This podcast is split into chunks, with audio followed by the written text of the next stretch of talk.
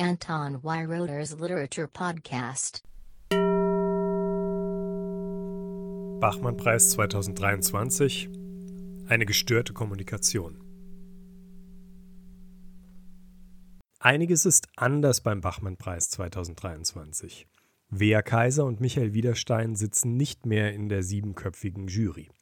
An ihrer Stelle mit dabei sind diesmal die deutsche Kulturwissenschaftlerin und Schriftstellerin Mitu Sanyal und der Schweizer Literaturwissenschaftler und Autor Thomas Stressle. Wie bisher ist die deutsche Germanistin Insa Wilke die Vorsitzende der Jury, die Leiterin des Literaturteils der Welt Mara Delius ist dabei, die österreichische Literaturkritikerin Brigitte Schwenz-Harrand, der ebenfalls österreichische Literaturprofessor Klaus Kastberger und der in Zürich lebende Schriftsteller und Fernsehmoderator Philipp Tingler. Unverändert ist eigentlich, dass 14 Autorinnen und Autoren für den Preis nominiert werden. Zwei haben aus privaten Gründen abgesagt, aber zwölf Texte sind immer noch mehr als genug. Der Wettbewerb beginnt mit dem hochemotionalen Text Sonne in Scherben von Jérôme Robinet. Da Corona jetzt offiziell als beendet gilt, lesen die Autoren in diesem Jahr wieder im selben Studio des ORF, in dem hinter ihnen das Publikum und vor ihnen in einem Halbkreis die Jury sitzt. Jérôme Robinet liest mit Leidenschaft und fängt am Ende sogar an zu singen.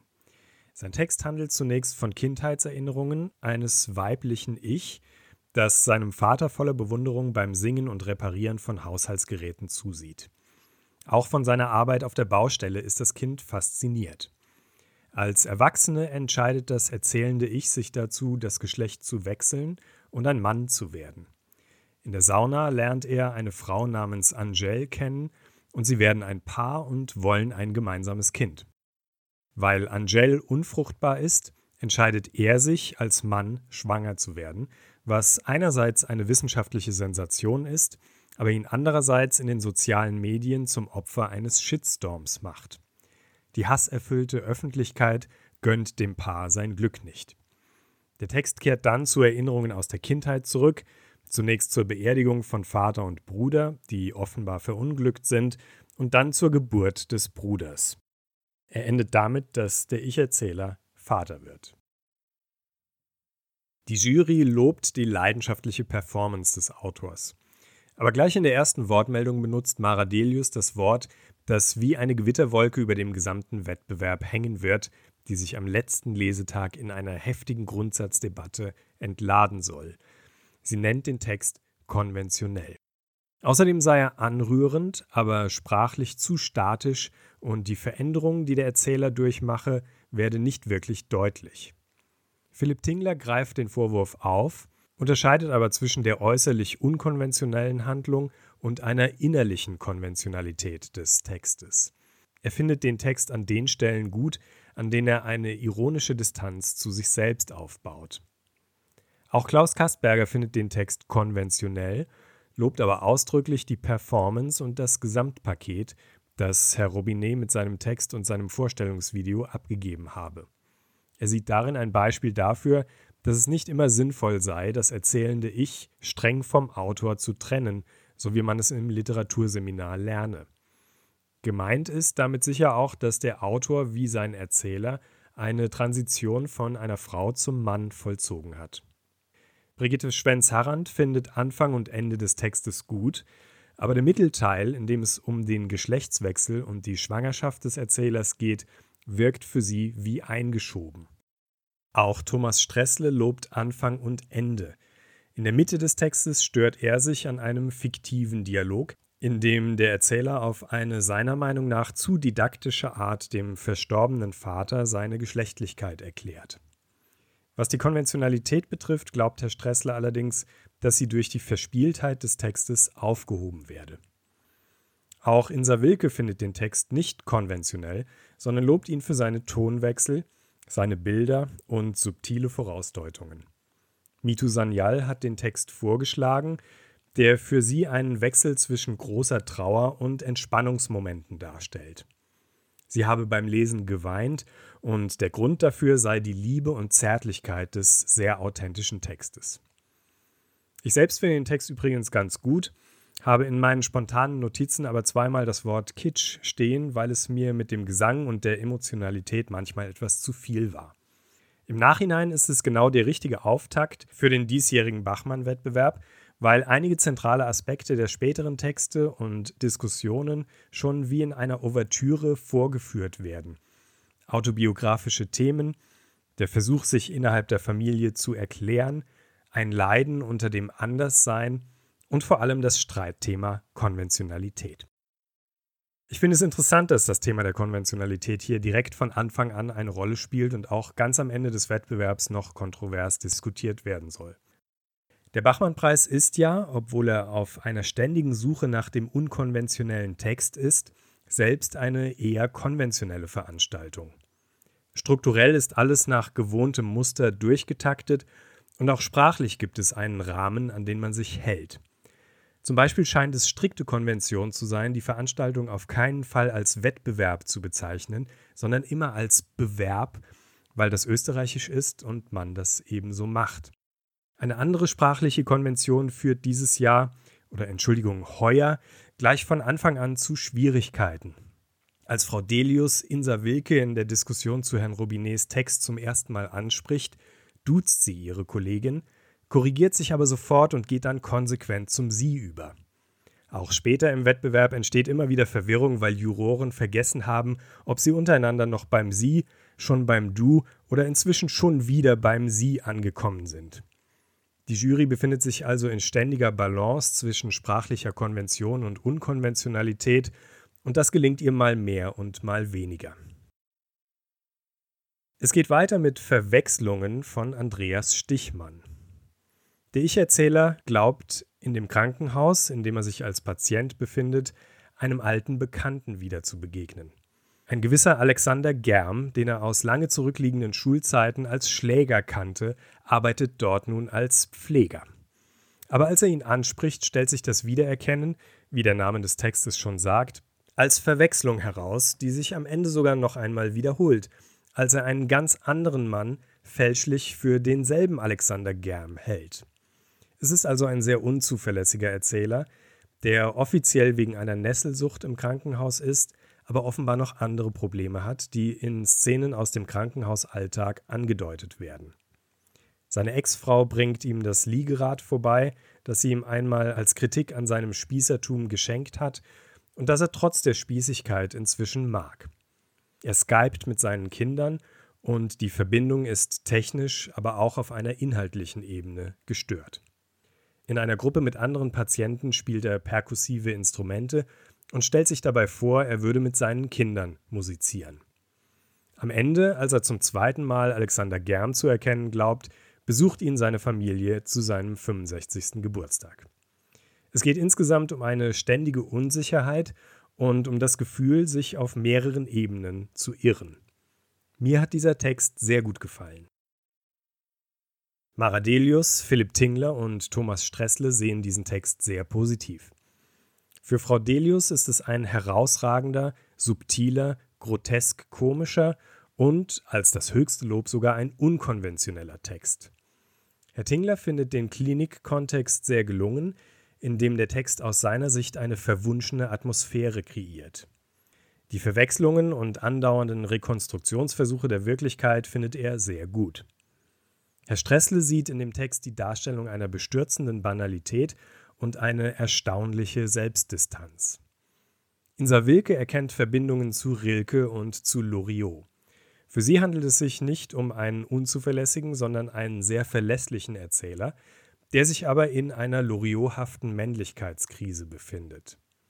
Auch wenn der Text gut gearbeitet sei, fehle ihr aber ein gewisser Bruch. Ähnlich äußert sich auch Frau Schwenz-Harrand, die den Text zwar lobt, aber gewisse Abgründe vermisst, die sich ihrer Meinung nach darin auftun sollten. Mito Sanyal kann für sich keine echte Verbindung zu dem Text herstellen und sieht dieses Problem durch den von Frau Wilke angeführten Vergleich mit Loriot bestätigt, mit dem sie ebenfalls nicht viel anfangen kann. Die ablehnendste Haltung vertritt Herr Kastberger, der den Text erst einmal auf einer technischen Ebene lobt und dann aber hinzufügt, er sei ihm zu glatt und eigentlich schon zu perfekt. Im Vergleich zu späteren Texten liege dieser für ihn nur im Mittelfeld und sei eher langweilig. Er gehe ihm nicht weit genug und hätte so auch schon vor 30 Jahren beim Bachmann-Preis gelesen werden können.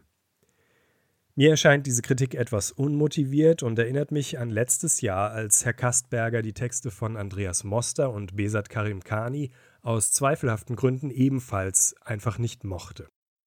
Am Ende der Besprechung kommt es dann noch zu einer Diskussion über ein weiteres Kriterium, das neben der Konventionalität bei diesem Wettbewerb unter Beschuss stehen wird, nämlich um die Frage, ob man sich mit dem Erzähler bzw. der Hauptfigur des Textes identifizieren können muss.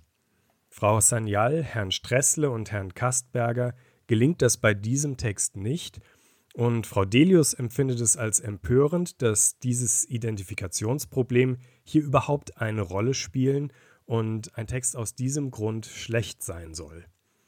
Nachdem der Text also am Anfang der Diskussion sehr gelobt wurde, hat sich gegen Ende doch eine gewisse Distanziertheit mehrerer Jurymitglieder gegen den Text ausgedrückt, was ich schade finde. Für mich war dieser Text deutlich besser als das von Herrn Kastberger genannte Mittelfeld des Wettbewerbs. Der Beitrag von Valeria Gordeev ist ein minimalistischer Text, denn mit seinem Titel Er putzt ist die Handlung schon erzählt. Eine männliche Hauptfigur reinigt mit manischer Akribie den Abfluss in der Küche seiner Mutter. Es wird bis ins letzte Detail beschrieben, wie er die Abflussteile auseinandernimmt und mit selbst hergestellten Putzmitteln und raffiniertesten Techniken den Schmutz bekämpft. Dabei regt er sich über die Mutter auf, die seinen Reinlichkeitswahn nicht zu teilen scheint. Während des Putzvorgangs, der sich durch den gesamten Text zieht, hört er außerdem, wie seine jüngere Schwester im Wohnzimmer fernsieht. Er versteht nicht, warum sie sich Emergency Room anschaut, eine Serie, in der nur schreckliche Dinge passieren und die seiner Meinung nach aus einem ständigen Wechsel zwischen Schrecken und Besänftigung besteht. Die Zeichentrickserie Es war einmal das Leben ist ihm schon lieber, weil dort gezeigt wird, wie die weißen Blutkörperchen im Körper aufräumen und man Respekt vor der Welt der Bakterien bekommt. Während das Verhältnis zur Mutter unklar bleibt, zeigt sich hier in seinen Überlegungen, dass er sich um die Schwester zumindest Sorgen macht. Er regt sich dann darüber auf, dass die Schwester sich mit Wattestäbchen die Ohren reinigt und die Mutter den Deckel des Mülleimers nicht richtig aufsetzt. Ich habe hier einiges über Edelstahl-Scheuermilch und Essigreiniger erfahren, aber ich kann mit diesem Text ehrlich gesagt nur wenig anfangen. Vielleicht liegt es bei mir an einer tief verwurzelten Abneigung zum Thema Putzen, vielleicht aber auch daran, dass ich bei diesen Texten immer noch ganz konventionell auf eine Art Handlung oder auch auf etwas Zwischenmenschliches hoffe. Die Jury andererseits ist völlig aus dem Häuschen. Thomas Stressle findet es toll, dass der Putzvorgang so genau beschrieben wird. Auch den Kontrast zwischen dem neurotischen Putzenden und seiner entspannt fernsehenden Schwester findet er super. Es ist für ihn ein kolossal guter Text. Auch Herr Kastberger lobt, wie präzise das Putzen beschrieben ist, und er sieht den Reinigungsvorgang hier auf zwei Ebenen geschildert, nämlich an der Oberfläche der Abflussrohre und in der Tiefe, wenn es um die Blutkörperchen geht, die in der Zeichentrickserie den Körper von innen reinigen. Er findet außerdem, dass der Text sein eigenes Funktionieren beschreibe und ähnlich äußert sich auch Philipp Tingler, der in dem auf die Serie Emergency Room bezogenen Prinzip von Schrecken und Besänftigung auch das Prinzip des Textes erkennt. Brigitte Schwenz-Harrand lobt, dass der Text seine spezielle Perspektive aus der Sicht des neurotischen Putzers konsequent durchhält. Sie erwähnt die zwischenmenschliche Problematik, die durch den vordergründigen Putzvorgang durchscheint, nämlich dass die Mutter arbeiten muss und die Hauptfigur sich um die Schwester kümmert. Insa Wilke sieht es als sehr positiv, dass der sehr sorgfältige Text verschiedene Lesarten hervorrufe. Einerseits sei er sehr komisch, aber er handle auch indirekt vom Krieg, wenn die Putzmittel wie Kampftruppen beschrieben werden.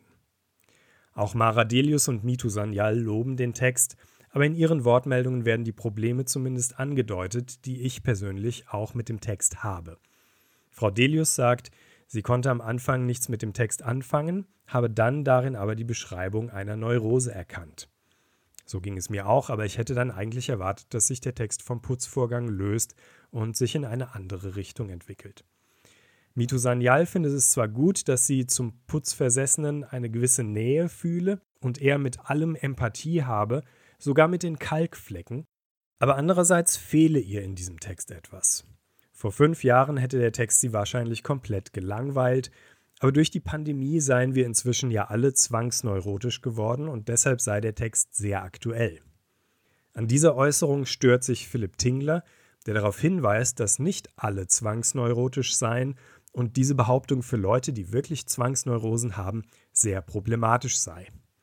Frau Sanyal findet es witzig, dass Herr Tingler bei ihr vermeintlich fehlende Political Correctness bemängelt und es soll nicht das letzte Mal sein, dass Herr Tingler in diesem Wettbewerb andere Juroren zurechtweist. Aber mit Valeria Gordeevs Text ist gestörte innerfamiliäre Kommunikation jetzt als Hauptthema des Wettbewerbs etabliert und dann darf die Jury diesem Trend natürlich auch folgen. Yves Sommer von Anna Gien ist ein collagenhafter Text, der aus Tagebucheinträgen besteht. Die Einträge sind an ein Du adressiert und es stellt sich im Lauf des Textes heraus, dass damit ein Beziehungspartner gemeint ist, dem die Erzählerin von ihren Träumen berichten will. In einer der Traumszenen werfen blonde Kinder Backsteine auf ihren Balkon und sie wird von einem am Kopf getroffen. In einer anderen Szene hat sie eine Affäre mit Thomas Bernhard, der seinen Tod vorgetäuscht hat, um unter Pseudonym weiterschreiben zu können. Es geht in diesem Text auf einer existenzialistischen Ebene irgendwie darum, wie sie selbst und ihr Partner sind und was sie fühlen. Es geht auch wieder um gestörte Kommunikation. An einer Stelle heißt es, ich kann mich nicht ausdrücken, was in einem Wettbewerbstext meiner Meinung nach schon ein sehr gewagter Satz ist. Zu den Schwierigkeiten der Erzählerin, ihre ganz fundamentalen Empfindungen zu beschreiben, kommt das Problem hinzu, dass das angesprochene Du diese erst gar nicht hören will. Am Ende bittet sie ihn darum, mit ihr nach draußen zu gehen und sich ihren Traum anzuhören, aber er will erstmal, dass sie ihm ein Glas Wasser bringt, und dann streiten sie sich darüber, weil er nur Leitungswasser wollte und sie ihm etwas anderes gebracht hat. Dann hört er sich ihren Traum doch noch an. Mich stört an diesem Text ein spürbares Bedürfnis, unbedingt rätselhaft und künstlerisch sein zu wollen. Es ist alles irgendwie total deep. Maradelius spricht von einem aus Gefühlen zusammengesetzten, extrem dichten Innerlichkeitsbericht.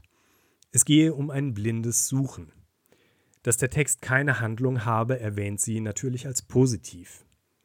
Außerdem sieht sie hier ein weibliches Schreiben, was mich überrascht.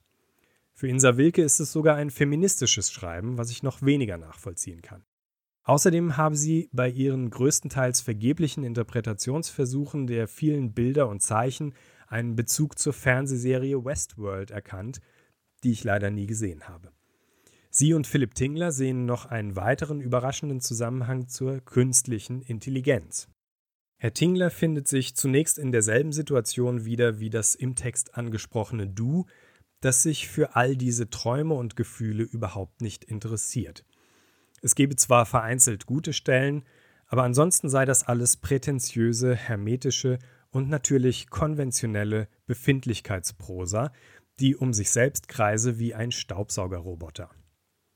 Es sei so, als habe man ChatGPT darum gebeten, einen Wettbewerbstext zu schreiben.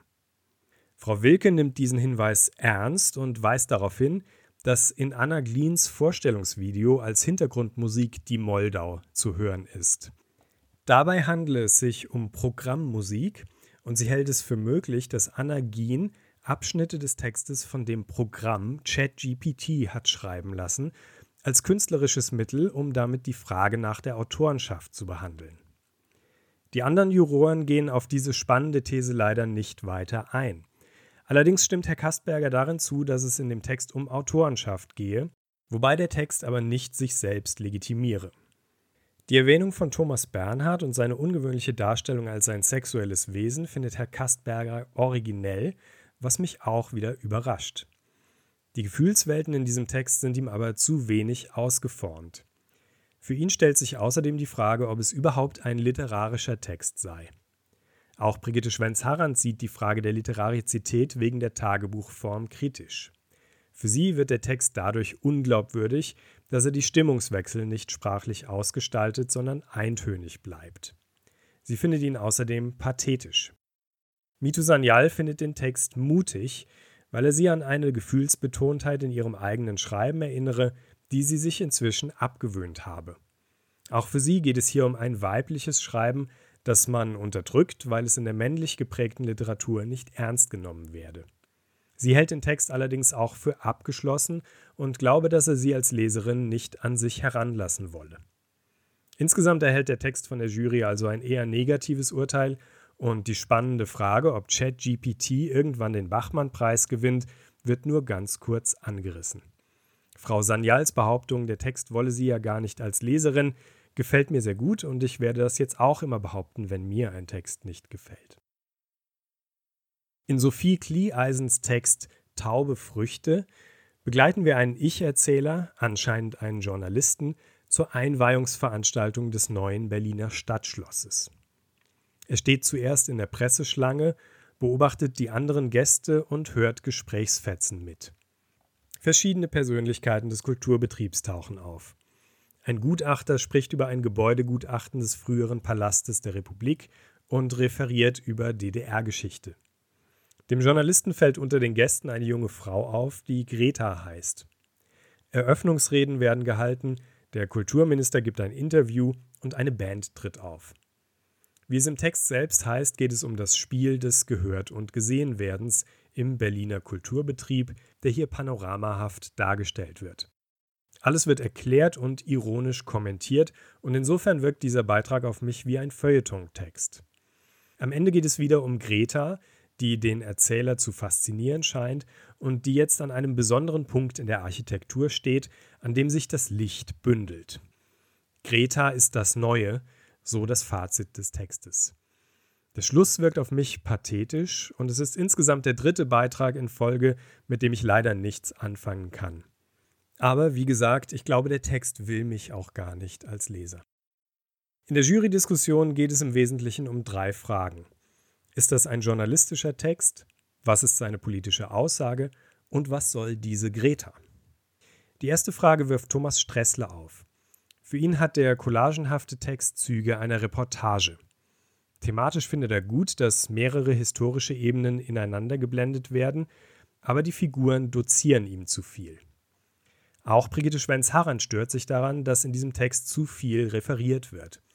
Dadurch werde zwar viel Information hineingepackt, aber vieles werde trotzdem nur angedeutet und der Text bleibe dadurch an der Oberfläche seiner gesellschaftlichen und politischen Themen. Zur Genrefrage bemerkt Frau Schwenz-Harrand, dass Reportagen stark mit erzählerischen Mitteln arbeiten und die Grenzen zwischen erzählerischem und journalistischem Text sowieso nicht klar sind. Maradelius und Philipp Tingler sehen hier keinen journalistischen Text, sondern einen sehr literarischen. Herr Tingler, der den Text vorgeschlagen hat, ordnet ihn dem Genre der Gesellschaftsprosa zu. Sein Thema sei wie innerhalb der Gesellschaftsstrukturen das Mittelmaß nach oben gespült werde. Der Text zeige die Komik gesellschaftlichen Versagens. Auf Nachfrage von Frau Schwenz-Harrand sagt Herr Tingler, dass er unter Mittelmaß den Opportunismus und Karrierismus verstehe, der hier vorgeführt werde. Herr Kastberger widerspricht dieser gesellschaftspolitischen Interpretation. Er findet die mit dem Text verbundene politische Thematik aber spannend und sieht dort eine Kulturgesellschaft dargestellt, die Angst hat, aber wovon sie sich bedroht fühlt, werde in diesem sehr symbolischen Text nur angedeutet. Für Insa Wilke ist hier sowohl stilistisch als auch inhaltlich vieles schon bekannt und ein Bruch hätte den Text für sie aufgewertet. Was das Politische betrifft, ist Frau Wilke außerdem der Meinung, es gehe um eine kritische Darstellung konservativer Identitätspolitik aber Herr Tingler glaubt, der Text kritisiere jede Form von Identitätspolitik, sowohl rechte als auch linke, denn die vorgeführten Phrasen seien auf beiden Seiten identisch. Zur Greta-Frage sind sich alle anscheinend einig, dass Greta Thunberg gemeint ist, aber da niemand den Namen aussprechen will, bleibt die Jury hier auf denselben Andeutungsebenen wie der Text selbst. Herr Tingler ist allerdings wegen der Lichtsymbolik und ihren Stiefeln aus Ziegenleder der Meinung, dass es sich bei Greta in diesem Text um eine Darstellung des Teufels handelt. Herr Kastberger behauptet zwar, dass Österreicher generell Experten für den Teufel seien, aber warum ein Teufel hier ausgerechnet Greta heißen müsse, ist ihm trotzdem nicht schlüssig. Mitu Sanyal ist zwar von diesem Text beeindruckt, den sie sehr gegenwärtig findet und der mit Statik und Distanz arbeite, aber wo der Text hingehe, sei ihr nicht klar. Insgesamt gibt es also neben den sehr positiven Stimmen von Frau Delius und Herrn Tingler einige Kritik und Unentschlossenheit zu diesem Beitrag, den niemand wirklich schlecht findet, aber der die Jury insgesamt auch nicht begeistern kann. Nach einer Reihe von Beiträgen, mit denen ich zwischen wenig und nichts anfangen konnte, kommt jetzt für mich die Erlösung. In Martin Pikas Text Mit Wänden sprechen, Pole sind schwierige Volk, geht es um das Zusammenleben eines männlichen Ich-Erzählers mit seiner aus Polen stammenden Mutter in einer kleinen Wohnung. Sie führen ein gegensätzliches Leben, in dem sie sich immer mehr voneinander abwenden und sich darin trotzdem sehr ähnlich sind. Die Mutter schaut im Fernsehen Gerichtsshows und fängt damit an, mit fiktiven Personen zu reden. Der Sohn hört das von seinem Zimmer aus und weil er es nicht ertragen kann, dreht er die Musik laut auf. Die Mutter trinkt zu viel Alkohol und er spielt suchthaft Computerspiele. Der Text wird an einigen Stellen dadurch unterbrochen, dass der Erzähler allgemeine Einsichten einstreut, die er als Pflegetipps bezeichnet. Als er die Mutter bittet, damit aufzuhören, ihre immer häufiger werdenden Dialoge mit imaginären Personen zu führen, will sie sich das nicht nehmen lassen und fühlt sich von ihm angegriffen. Die Stimmung zwischen ihnen wird feindselig und der ihre Zimmer verbindende Flur wird zum Frontverlauf, wie es im Text heißt. Während sie weiter mit der Wand redet, hört er in seinem Zimmer lauten Metal und schreibt Gedichte. Der Konflikt steigert sich und mündet in einen lauten Urschrei, den Martin Pika an dieser Stelle seiner Lesung ausstößt. Nach dem Schrei folgt ein an den Sohn gerichteter Monolog der Mutter. Mit polnischem Akzent und eingestreuten polnischen Begriffen erzählt sie von der Situation ihrer Familie unter Stalin, von ihrer Mutter und von ihrem Vater, der ihr aus dem Westen Pakete geschickt hat, von ihrer Flucht nach Deutschland und der Geburt ihrer Kinder. Es ist ein bewegendes Ende, in dem die Mutter das Schweigen bricht und sich die Distanz zwischen Mutter und Sohn auflöst. Insa Wilke findet, es ist ein menschlich kluger Text, ein Plädoyer für Räume mit negativen Gefühlen, in dem es um Trauer und Liebe geht und ein ungewöhnliches Requiem. Aus Martin Pikas Vorstellungsvideo ist bekannt, dass er um seine Mutter trauert, die zweieinhalb Monate vor dem Wettbewerb gestorben war. Mitu Sanyal sagt, sie habe bei diesem Text geweint und das Gesagte gehe ihr sehr nah. Die eingestreuten Pflegetipps fand sie unnötig, aber sie lobt die Steigerung des Konfliktes im Text und den Bruch, an dem die Mutter zu erzählen beginnt. Maradelius betont daraufhin, ob man geweint habe oder nicht, sei für sie kein relevantes Kriterium, sondern es gehe für sie eher um die Sprache und wie der Text aufgebaut sei. Beides findet sie gut und sie ist beeindruckt von dem Porträt der Mutter, das der Text entwerfe. In weiteren Wortmeldungen wird der Bruch im Text thematisiert, den Martin Pieker in seiner Lesung durch seinen Schrei markiert hat. Thomas Stressle und Philipp Tingler loben zwar den Text und insbesondere auch Herrn Piekers Vortrag, aber dieser Übergang zum Monolog der Mutter kommt für sie zu plötzlich und ist aus ihrer Sicht nicht schlüssig motiviert. Brigitte Schwenz-Harrand vergleicht diesen Bruch im Text mit einem Stöpsel, der sich nach aufgebautem Druck von einer Flasche löst und die angestaute Rede der Mutter herauslässt. Für Herrn Kastberger ist der Bruch völlig in Ordnung. Er meint, man könne Texte nicht mehr nach klassischen Schemata beurteilen, in denen eine Entwicklung wie in Bildungsstationen bei Goethe erst langwierig vorbereitet werden müssen. Auch die Emotionalität des Textes, die auch das Publikum im Studio gepackt habe, und die Rauheit der Sprache sieht er positiv. Während Mitu Sanyal der Meinung ist, dass der Bruch im Text durchaus motiviert ist, weil der Sohn der Mutter immer wieder Gesprächsangebote mache und sie dann eben irgendwann darauf eingehe, finden Herr Tingler und Herr Stressle den plötzlich einsetzenden Monolog der Mutter weiterhin nicht plausibel. Ich habe das Gefühl, dass hier eine mögliche Interpretation übersehen wurde. Der Text der Mutter am Ende muss ja nicht auf derselben Realitätsebene liegen wie der vorangegangene Konflikt. Ich glaube eher, dass dieser Monolog eine Mischung aus dem ist, was der Erzähler sich in seiner Verzweiflung wünschen würde, während er bei lauter Musik in seinem Zimmer sitzt und seine Texte schreibt. Diese Sätze, die er sich vielleicht in diesem Moment ausdenkt oder die sie im Lauf ihres Lebens an anderer Stelle gesagt hat, sind sozusagen die Essenz, an die er sich erinnern will und sollen das Reden mit der Wand ersetzen. Meiner Meinung nach ist der Schlussteil deswegen eine völlig plausible Synthese aus ihrem Sprechen und seinem Schreiben. Da der Text ja schon als Requiem erkannt wurde, ist das eigentlich naheliegend. Für mich ist dieser Beitrag jedenfalls der beste Text des diesjährigen Bachmann-Wettbewerbs. Ich finde ihn emotional mitreißend und in seiner Struktur klar und originell. Es sind solche Texte, wegen denen es sich lohnt, sich mit dem Bachmann-Wettbewerb überhaupt zu beschäftigen.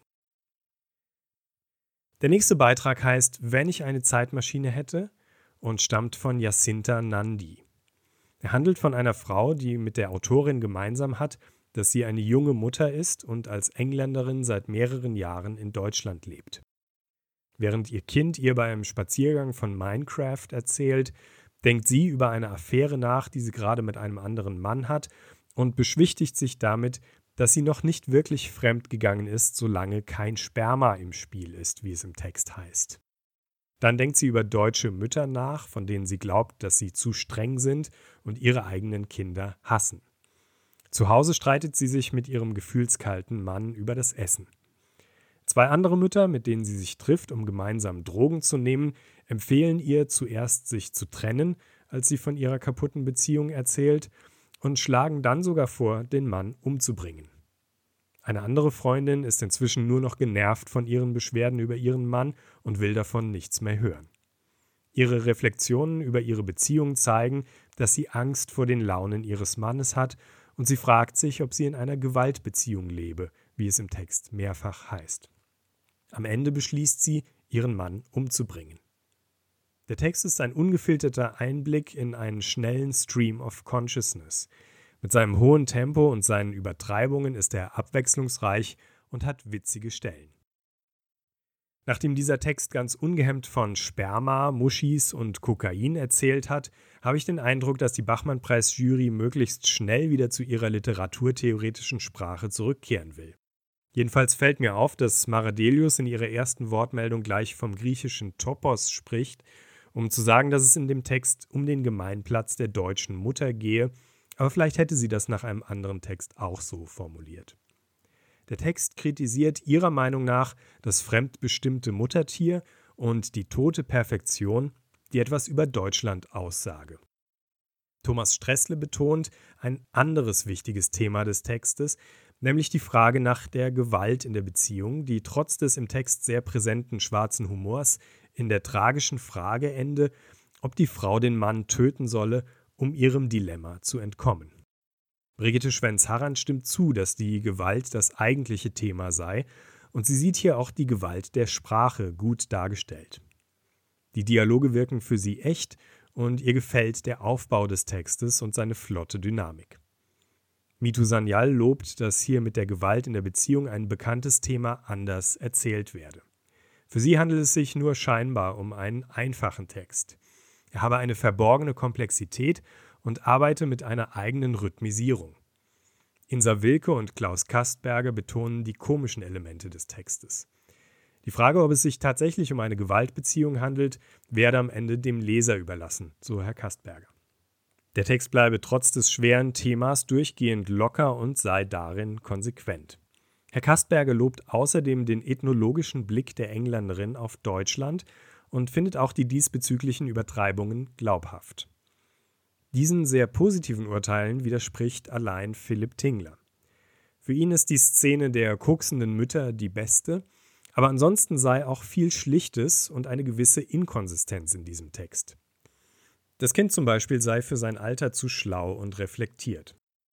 Was Herrn Tingler aber besonders stört, ist, dass das Fremdsein in Deutschland hier zu schlicht und zu drastisch verhandelt werde. Solche Angriffe könne man sich in dieser Form eigentlich nur in Deutschland und gegen Deutsche erlauben. Nach diesem Statement von Herrn Tingler applaudiert das Publikum im Studio, was sehr auffällig ist. Es ist beim Bachmann-Preis ausgesprochen selten, dass die Jury für ihre Ansichten Szenenapplaus erntet. Ich kann mich irren, aber mir kam es schon während der Lesung so vor, als hätte das Publikum eine gewisse Abneigung gegen diesen Text. An den witzigeren Stellen habe ich jedenfalls nur kühles Schweigen gehört, obwohl Jacinta Nandi für eventuelle Lacher die nötigen Pausen gelassen hat. Manche im Publikum hat die Attacke gegen die deutsche Mutter anscheinend wirklich gestört. Ich muss Herrn Tingler in diesem Punkt auch recht geben und vielleicht sogar noch ein Stück weitergehen. Immerhin heißt es im Text, deutsche Mütter sollten nach der hier herrschenden Konvention innerlich tot sein und ihre Kinder töten wollen. Die Unterschicht gebe den Kindern verschimmeltes Brot und die Oberschicht Biobrot, aber beide mit demselben Ziel, die eigenen Kinder zu töten. An einer anderen Stelle heißt es über deutsche Omas, dass sie Kinder und Mütter immer böse anschnauben und traurig darüber seien, den Holocaust verpasst zu haben. Der Text stellt an diesen Stellen den Hass der Hauptfigur auf die deutschen Mütter und Großmütter nicht nur dar, sondern übernimmt ihn undistanziert und lebt von dem durch die Übertreibungen gegebenen Humor. Es ist an dieser Stelle also ein aus der Sicht einer Engländerin erzählter Ausländerwitz über die Deutschen. Ich stimme allerdings auch Klaus Kastberger in seiner Erwiderung auf Herrn Tinglers Kritik zu, dass man das alles nicht so ernst nehmen und sich nicht weiter darüber aufregen muss. Die Jury sieht den Text am Ende mehrheitlich positiv und mir hat er auch ganz gut gefallen. Nach der Jurydiskussion fragt der Moderator die Autoren immer, ob sie noch ein letztes Wort hinzufügen möchten. Und Jacinta Nandi ist die einzige, die sich an dieser Stelle nicht einfach nur bei der Jury bedankt und das Studio verlässt, sondern tatsächlich noch etwas zu sagen hat, aber nicht etwa über Herrn Tinglers Kritik. Sie ist der Meinung, dass es beim Bachmann-Preis in Zukunft eine Kinderbetreuung geben sollte. Das finde ich besonders deshalb irgendwie witzig, weil es ja, wenn es dazu kommt, überwiegend die in ihrem Text so übel zugerichteten deutschen Mütter sein werden, die von einer solchen Einrichtung profitieren. Wer weiß, vielleicht ist diese letzte Aussage von Frau Nandi ja als eine Art Friedensangebot an die deutsche Mutter gerichtet. In Anna Fellenhofers sehr ernstem Text Fische fangen geht es um einen Schüler, der von drei Mitschülern brutal verprügelt wird. Es wird angedeutet, dass der junge Protagonist an einer psychischen Krankheit leidet und die Gesichter anderer Menschen nur in Bruchstücken wahrnimmt und nicht wiedererkennen kann. Der Text setzt sich ebenfalls bruchstückhaft aus Szenen einer monotonen und deprimierenden Kindheit zusammen. Nicht nur von den Mitschülern wird der Protagonist immer wieder geschlagen, sondern auch von der eigenen Mutter, die er als eine Fremde wahrnimmt. Nachts notiert er sich etwas und plant heimlich, ein anderer zu werden. Dass er immer wieder geschlagen und verprügelt wird, rechtfertigt er vor sich selbst als eine Reaktion auf dieses Anderssein wollen. Er findet sich mit der gegen ihn verübten Gewalt ab und stimmt ihr schließlich sogar zu. Der Text kehrt am Ende zu der Anfangssituation zurück und an der Seite der drei ihn verprügelnden Mitschüler erkennt das Opfer plötzlich als vierte Person sich selbst unter den Tätern. Er erinnert sich dabei an einen gefangenen Fisch, den er einmal dabei beobachtet hatte, wie er elend verendete und dabei nach seiner Interpretation sich mit seinem Leiden nicht nur abgefunden, sondern es sich sogar gewünscht hat. Ganz im Gegensatz zum vorangegangenen Beitrag, der ja auch von Gewalt handelte, ist Anna Fellenhofers Text also bedrückend und trostlos und ich finde ihn anstrengend, aber sehr gut. Die Jury ist sich über die positiven Qualitäten dieses Textes sehr einig. Allein Mitu Sanyal empfindet es als negativ, dass es hier keine Wärme und Hoffnung gibt. Für ihren Geschmack ist der Text zu apokalyptisch. Aber sie lobt seine Raummetaphern und empfindet ihn als sinnlich einnehmend. Insa Wilke meint, es gehe in dem Text um das Nicht-Aushalten, nicht erkannt zu werden und das spiegle sich auch in seiner Struktur wider. Thomas Stressle liefert eine Interpretation, die ich interessant finde, indem er sagt, dass es in diesem Text um Anerkennung gehe. Das hier gezeigte Opfer von Gewalt habe sich mit seiner Rolle nicht nur abgefunden, sondern von ihm selbst gehe der Zwang zur Gewalt gewissermaßen aus, weil das tragischerweise der einzige Weg für ihn sei, Anerkennung zu gewinnen. Philipp Tingler stimmt dieser Deutung zu und betont, dass es sich dabei um einen Tabubruch handelt. Der Text sei, obwohl es um Gewalt gehe, nicht moralisierend, sondern lakonisch, konzentriert und präzise und insgesamt ein großes Erlebnis. Auch Klaus Kastberger greift die paradoxe Haltung des Opfers zur Gewalt auf und zieht einen Vergleich zu Jean-Ameries Essay Die Tortur über die Folter und das unfassbare Einverständnis von Gefolterten mit ihrer Opferrolle. Mitu Sanyal sieht die Opferrolle etwas anders. Sie glaubt, dass der Protagonist sie nicht wirklich annimmt, aber dass es für ihn kein Leben außerhalb dieser Rolle gibt. Brigitte Schwenz-Harrand hat den Text vorgeschlagen und für sie handelt er von zwei aktuellen Themen, nämlich einerseits anhand der dargestellten Gewalt vom Krieg, der die Frage aufwerfe, was man überhaupt dagegen tun könne, und die Antwort sei, die Gewalt mit Hilfe von Sprache sichtbar zu machen. Das andere Thema ist für sie das der Identitätsdebatte, dass hier durch das Unvermögen gezeigt sei, Gesichter zu erkennen und durch den Wunsch, ein anderer zu sein. Maradelius lobt den Text und außerdem lobt sie Frau Schwenz-Harrand dafür, dass sie immer so hochkomplexe Texte mitbringe. An dieser Stelle kann man also als Zwischenbilanz festhalten, dass die Texte von Valeria Gordeev und Anna Fellenhofer sehr positiv besprochen wurden und Chancen auf den Bachmann-Preis haben sollten. Martin Pikas Text, den ich am besten finde, wurde auch gelobt, aber den sogenannten Bruch im Text hielten manche für unmotiviert. Jacinta Nandis Text wurde überwiegend positiv gesehen, aber von Herrn Tingler hart kritisiert. Sophie Klieeisens Beitrag hat eine erst positive und dann unentschlossene Reaktion hervorgerufen. Jérôme Robinets Text hat die Jury veranlasst, das böse K-Wort auszusprechen, und bei Anna Giens Text überwog die Kritik. Mit seinem Text Die Lust auf Zeit hat Jewgeni Breger das Pech, erst relativ spät im Wettbewerb aufzutreten, denn sein Text vereinigt einige der Themen, die vorher in anderen Beiträgen schon eine Rolle gespielt hatten, und diese wirken hier deshalb zum Teil wie schon mal dagewesen. Ähnlich wie in den Texten von Andreas Stichmann, Valeria Gordeev und Martin Pika geht es nämlich um die Sprachlosigkeit innerhalb der Familie und nach Anna Fellenhofers Text ist besonders auffällig, dass Herrn Bregers Text mit einem Gesicht beginnt, das hier ebenfalls in seine einzelnen Teile zerlegt wird. Die Falten, die der Protagonist beim Betrachten seines Spiegelbildes betastet, stehen für einzelne Erinnerungen. Er sitzt vor einem Spiegel im Wartezimmer eines Krankenhauses und erinnert sich an den Anruf der Mutter, als sie ihm vom Schlaganfall des Vaters berichtete. Er wartet vor dem Krankenzimmer, in dem der Vater liegt, und seine Wartezeit wird durch seine in verschiedene Richtungen abschweifenden Gedankengänge spürbar. Er beobachtet die vorbeigehende Ärztin, die seinen Vater behandelt, und zählt akribisch ihre Schritte und Atemzüge. Dann denkt er über allgemeine Fragen nach, über das Entscheiden, das Lustempfinden und über das Schwitzen. Mit einer Erinnerung an einen eher harmlosen Sturz, den er als Kind erlitten hatte, kommt er auf das Thema der Sterblichkeit, das ihm damals zum ersten Mal bewusst wurde, und dann schließlich zu einem Trauma, das seine ganze Familie seit Generationen belastet, nämlich die grausame Hinrichtung des Urgroßvaters unter Stalin.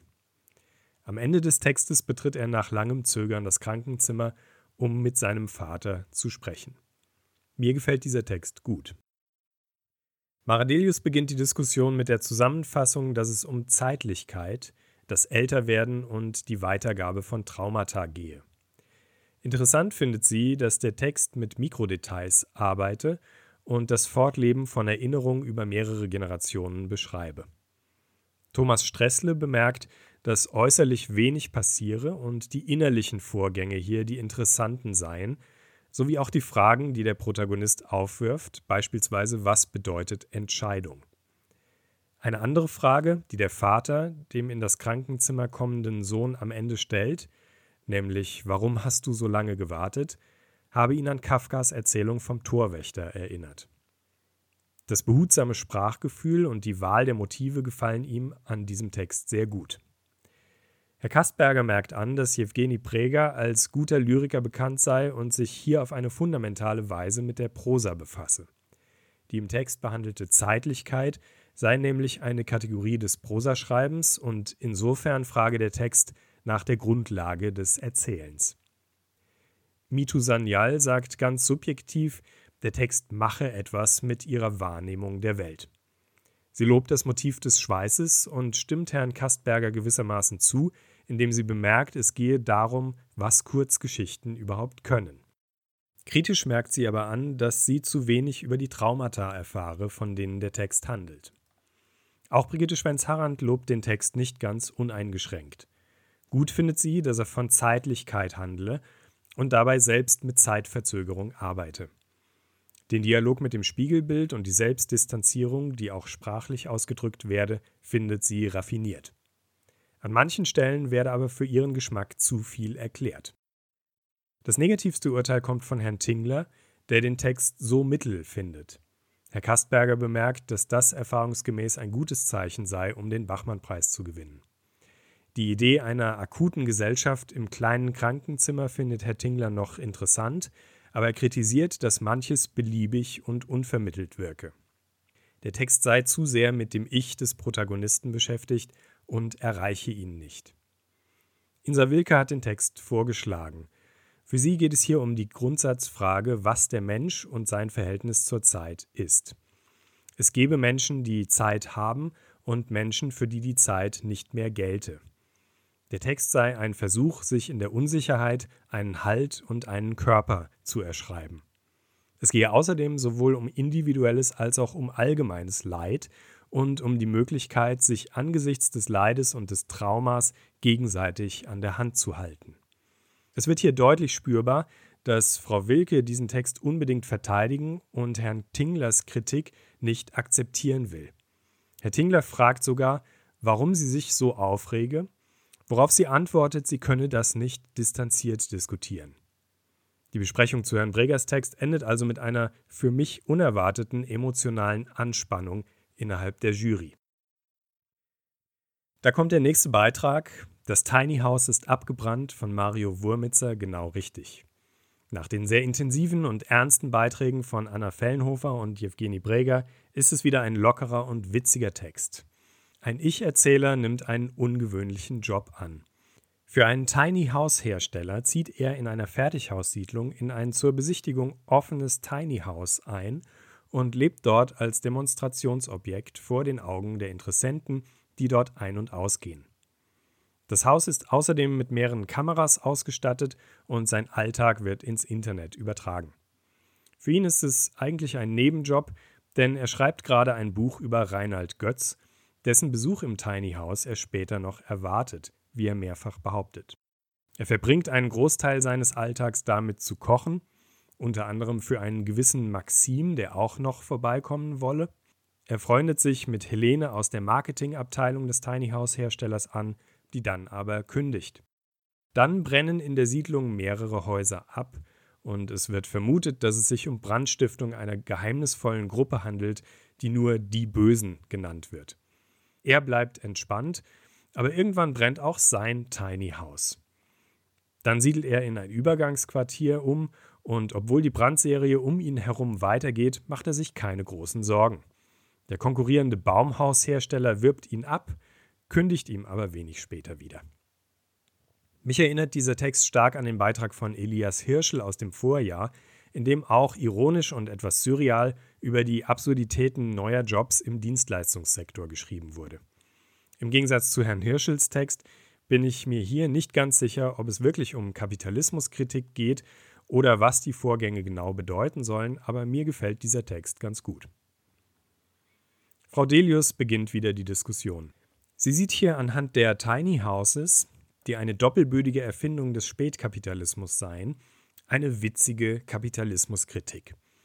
Das Ich werde auf seine Funktion im Kapitalismus reduziert und alles sei ein Produkt. Für Thomas Stressel ist es ein sympathischer und humorvoller Text, in dem er den Tonfall von Robert Walser wiederzuerkennen glaubt. Das ständig von Kameras überwachte Leben bestehe hier aus einer Authentizitätssimulation. Marketingleute werden hier erst zur Karikatur zugerüstet und dann später hingerichtet, aber das wirft er dem Text nicht vor. Allerdings stören ihn gewisse Plausibilitätslücken und die Brände kommen ihm zu abrupt. Für Frau Wilke kommen die Brände nicht zu schnell, da sie im Titel schon angekündigt werden.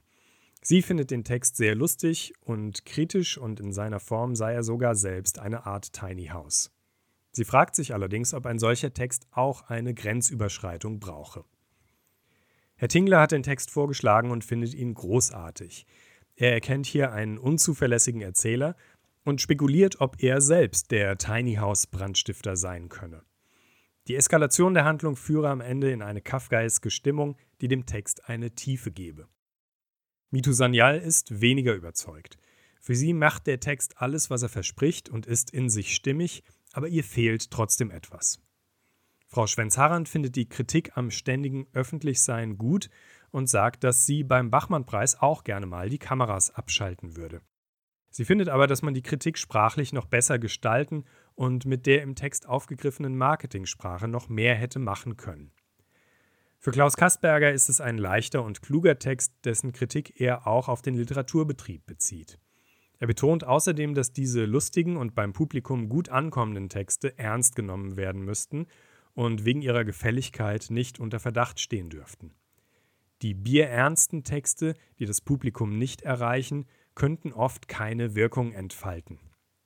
Er glaubt mit diesen Ansichten Insa Wilke zuzustimmen, aber weil sie sich darin nicht wiedererkennt, sagt sie, nachdem Herr Kastberger ihr das Wort im Mund herumdrehe und Herr Tingler ihr erklären wolle, wie Literaturkritik funktioniert, gehe sie jetzt nach draußen randalieren, womit sie wörtlich eine Stelle des Textes zitiert. Großen Applaus erntet sie dafür vom Publikum im Studio, das an diesem dritten Lesetag anscheinend auch längst in Stimmung für Eskalation ist und am Ende noch auf seine Kosten kommen wird. In ihrem Beitrag Das Alphabet der sexualisierten Gewalt geht Laura Leupi, wie der Titel schon sagt, das Alphabet durch und nennt zu jedem Buchstaben mehrere Begriffe, die damit zu tun haben, Gewaltopfer zu sein und zum Teil aus einer feministisch geprägten Gesellschaftsdebatte stammen. A steht für die Angst, die Frauen an den Herd verweist, B steht für Bett, F für Femizid, G für Gaslighting und so weiter. Viele Begriffe werden nur als Stichworte genannt und manche dann noch durch kurze politische Thesen kommentiert, zum Beispiel der Konsens, über den wir erstaunlich wenig wissen, wie es im Text heißt. Durch die Begriffsnennungen werden auch eine ganze Reihe abweichender Themen abgerufen, zum Beispiel bei I wie Incels und X wie Xenophobie. Auf einer zweiten Ebene zwischen dem Alphabet berichtet die Erzählerin von der Begehung einer Wohnung in Zürich, die sie von früher kennt.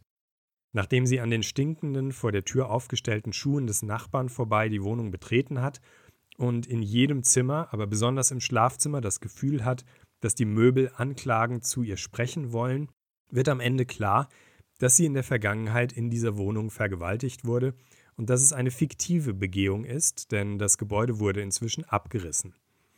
Auf einer dritten Ebene des Textes spricht die Erzählerin schließlich das Publikum direkt an. Am Anfang kündigt sie an, der Text enthalte Elemente zum Mitmachen. Das macht sie später wahr, indem sie das Publikum dazu auffordert, laut das Wort Vergewaltigung auszusprechen und zu beobachten, wie man sich dabei fühle. Später im Text fragt sie das Publikum, ob sie ihm schon auf die Nerven gehe und fragt, wie sehen Sie mich jetzt, da Sie wissen, dass ich vergewaltigt wurde. Dann fügt sie hinzu, Ihr Eingeständnis sei beim Publikum in schlechten Händen und sie scheiße auf das Mitleid des Publikums. Es ist also ein ernster, gesellschaftspolitischer und stellenweise aggressiver Text. Ich habe dazu ein gespaltenes Verhältnis, weil mir einige der in diesem Alphabet genannten Wörter aus bestimmten Debatten als reine Kampfbegriffe bekannt sind. Meiner Meinung nach nützt diese Art Rhetorik oft nur einer Polarisierung und einer Steigerung der Wut, die im Alphabet des Textes übrigens unter Buchstabe W erwähnt wird. Aber obwohl der Text diese Begriffe hier genau in diesem Sinne der Polarisierung verwendet, finde ich ihn wegen seiner anderen Textebenen insgesamt sehr gut. Ich finde es zum Beispiel sehr gelungen, dass das Alphabet beim Buchstaben Z mit dem Wort Zuhause endet, weil genau dort in der besichtigten Wohnung in Zürich die Vergewaltigung begangen wurde und sich damit am Ende die Textebenen treffen. Auch die dritte Ebene der Publikumsansprache und Selbstkommentierung finde ich sehr gut, weil sie zwar aggressiv, aber darin sehr glaubwürdig ist. Für mich ist es also insgesamt einer der interessantesten und besten Texte in diesem Wettbewerb. Auch Brigitte Schwenz-Harrand findet die direkte Ansprache des Publikums sehr gut. Die Lesung sei beeindruckend gewesen und auch formal beeindrucke sie dieser Text. Der Schimmel, der die Wohnung befallen hat, sei ein starkes Bild und das Alphabet schaffe eine Art Geländer als Struktur. Insa Wilke sieht eine Verbindung zum Beitrag von Herrn Breger, weil dort der Erzähler mit einem Spiegel gesprochen hat und hier dem Publikum ein Spiegel vorgehalten werde. Die alphabetische Liste passe zum Thema Gewalt, weil Listen Gewalt ausüben. Andererseits sei die Liste hier ein befreiendes, surreales Element. Thomas Stressle sieht die Erzählerin in der Rolle eines Confranciers, der das Publikum lange in einer gewissen Unklarheit lässt. Der Text habe eine starke reflexive Ebene und gute Gedanken, wie zum Beispiel den Satz Wer Missbrauch sagt, impliziert den Gebrauch. Er arbeite im besten Sinne mit Mitteln der Rhetorik. Maradelius lobt die starken Bilder des Textes und sieht hier eine Befreiung durch Sprache. Wegen des Alphabets als Stilmittel war sie anfangs skeptisch, findet es aber doch gut. Klaus Kastberger lobt noch einmal die Lesung, die für ihn einer der großen Momente im Bachmann-Preis war. Die Anwesenheit des Publikums und die Performance in diesem speziellen Rahmen seien wichtig für den Text. Für Mito Sanyal ist es ein sehr mutiger Text, der versuche, eine Sprache zu finden, wo die Geschichten selbst Gewalt ausüben. Er sei formal interessant und komme zu einem schlüssigen Ende. Das Alphabet zeige hier sowohl die richtigen als auch die falschen Worte.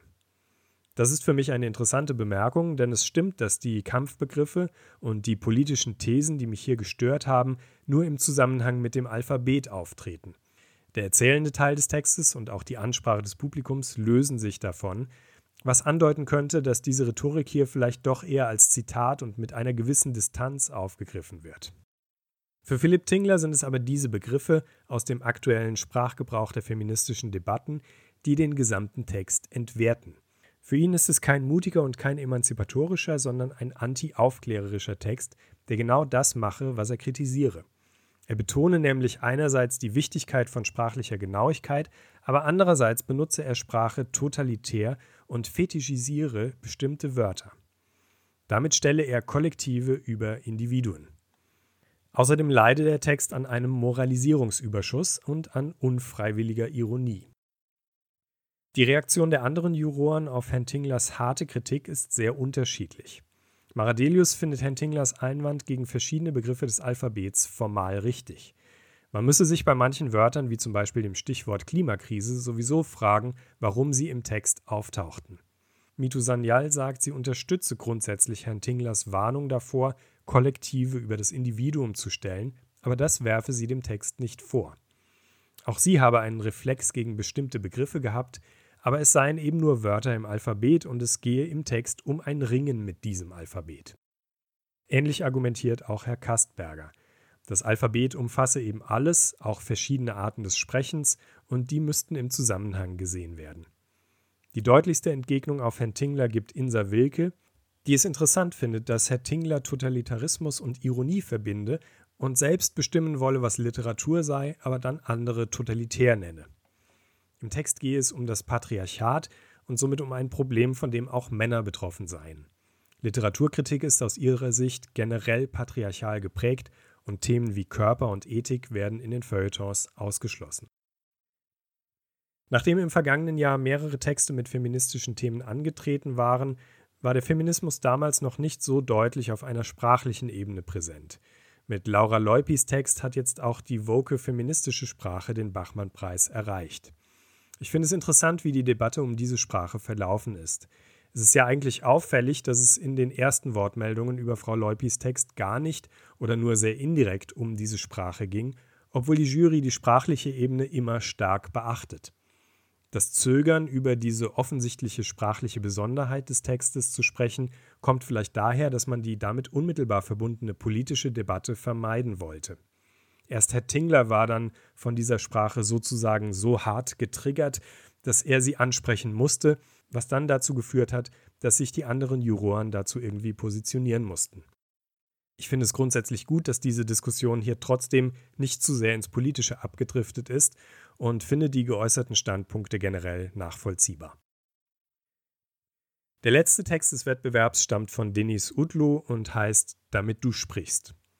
Es geht auch hier wieder um Sprache und Sprachlosigkeit innerhalb der Familie. Ein männlicher Ich-Erzähler beschreibt Szenen seiner Kindheit und Jugend bis zu dem Zeitpunkt, als er sein Elternhaus verlässt. Sein Vater ist am Locked-In-Syndrom erkrankt und kann nicht mehr sprechen. Die Ärzte glauben zuerst, er sei nicht mehr bei Bewusstsein, bis die Mutter merkt, dass er sich noch über die Bewegung seiner Augen ausdrücken kann. Während seine Mutter sich im Krankenhaus für den Vater einsetzt, geht der Ich-Erzähler auf Rockkonzerte. In mehreren Szenen bekennt er sich durch den Kontrast zwischen seinem hedonistischen Verhalten und der Aufopferung der Mutter für den Vater zu seinem Egoismus.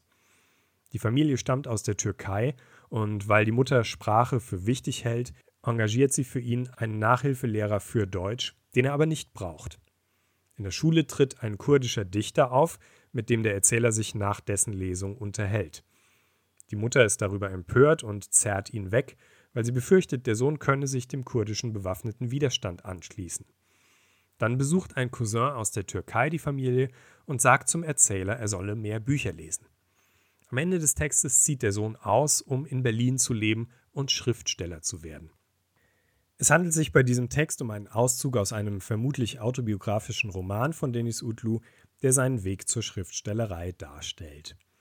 Es geht also um ein zur Sprache finden, das die Mutter sich für den Sohn immer gewünscht hat, aber das er jetzt auf eine eigene Weise vollzieht.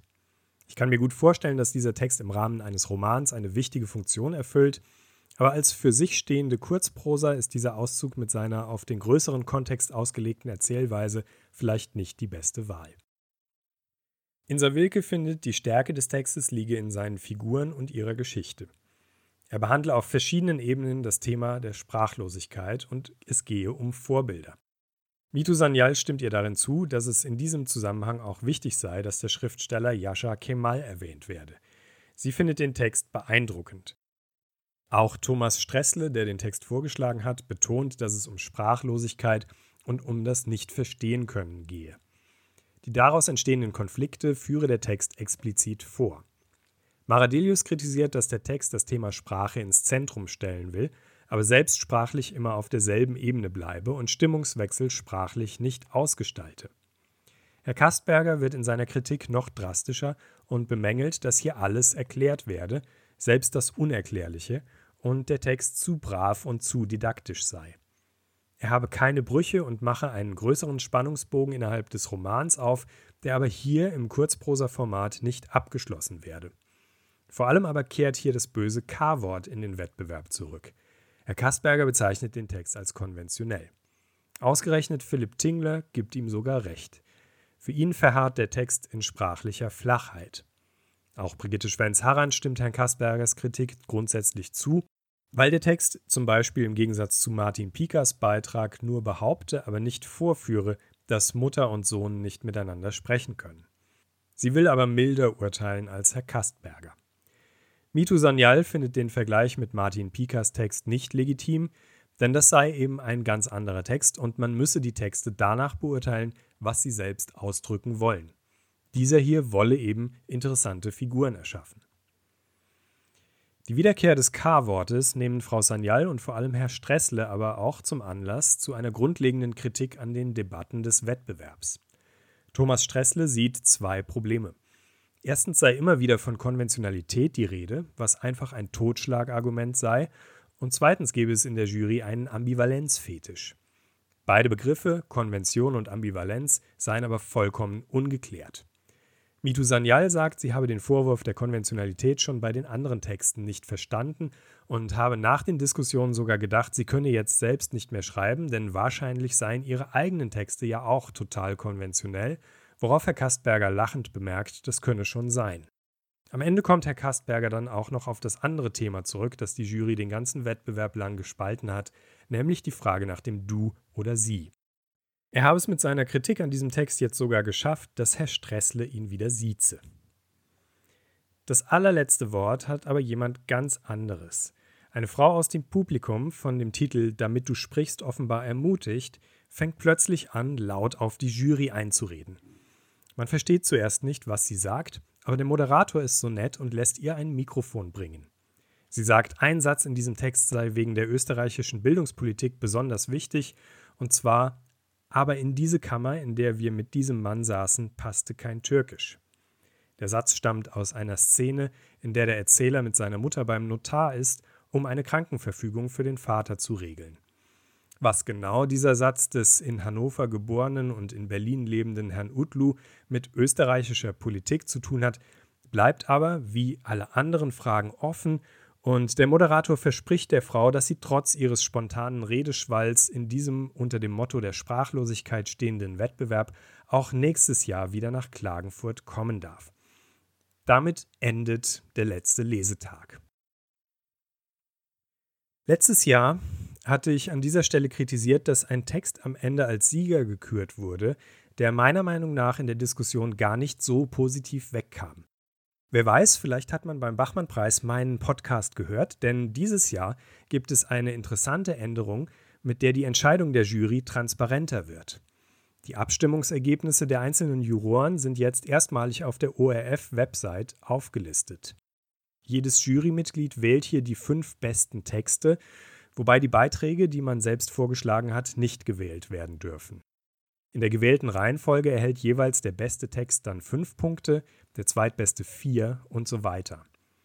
Der Bachmann-Preis und alle weiteren Preise des Wettbewerbs gehen dann an die Texte mit der höchsten Gesamtpunktzahl. Es ist in diesem Jahr also vollkommen klar, wie die Entscheidung zustande kommt. Weit vorne liegen die Texte Er putzt von Valeria Gordeev mit 19 und Fische fangen von Anna Fellenhofer mit 18 Punkten. Es sind zwei sehr verschiedene Texte, die aber das auffällige Merkmal verbindet, aus der Perspektive eines psychisch beeinträchtigten Erzählers geschrieben zu sein, der mit seinem Umfeld im Konflikt steht und ein innerliches, abgekapseltes Leben führt. In beiden Texten gibt es keinen Dialog. Es sind die Texte des Wettbewerbs, in denen das Thema gestörte Kommunikation auf die Spitze getrieben und bis zur absoluten Funkstille geführt wurde. Valeria Gordeev gewinnt den Ingeborg-Bachmann-Preis, der in diesem Jahr zusammen mit einer kleinen Skulptur verliehen wird. Und Anna Fellenhofer gewinnt den Deutschlandfunkpreis. Die nächstplatzierten Texte sind Mit Wänden sprechen, Pole sind schwierige Volk von Martin Pika und Das Alphabet der sexualisierten Gewalt von Laura Leupi mit jeweils elf Punkten.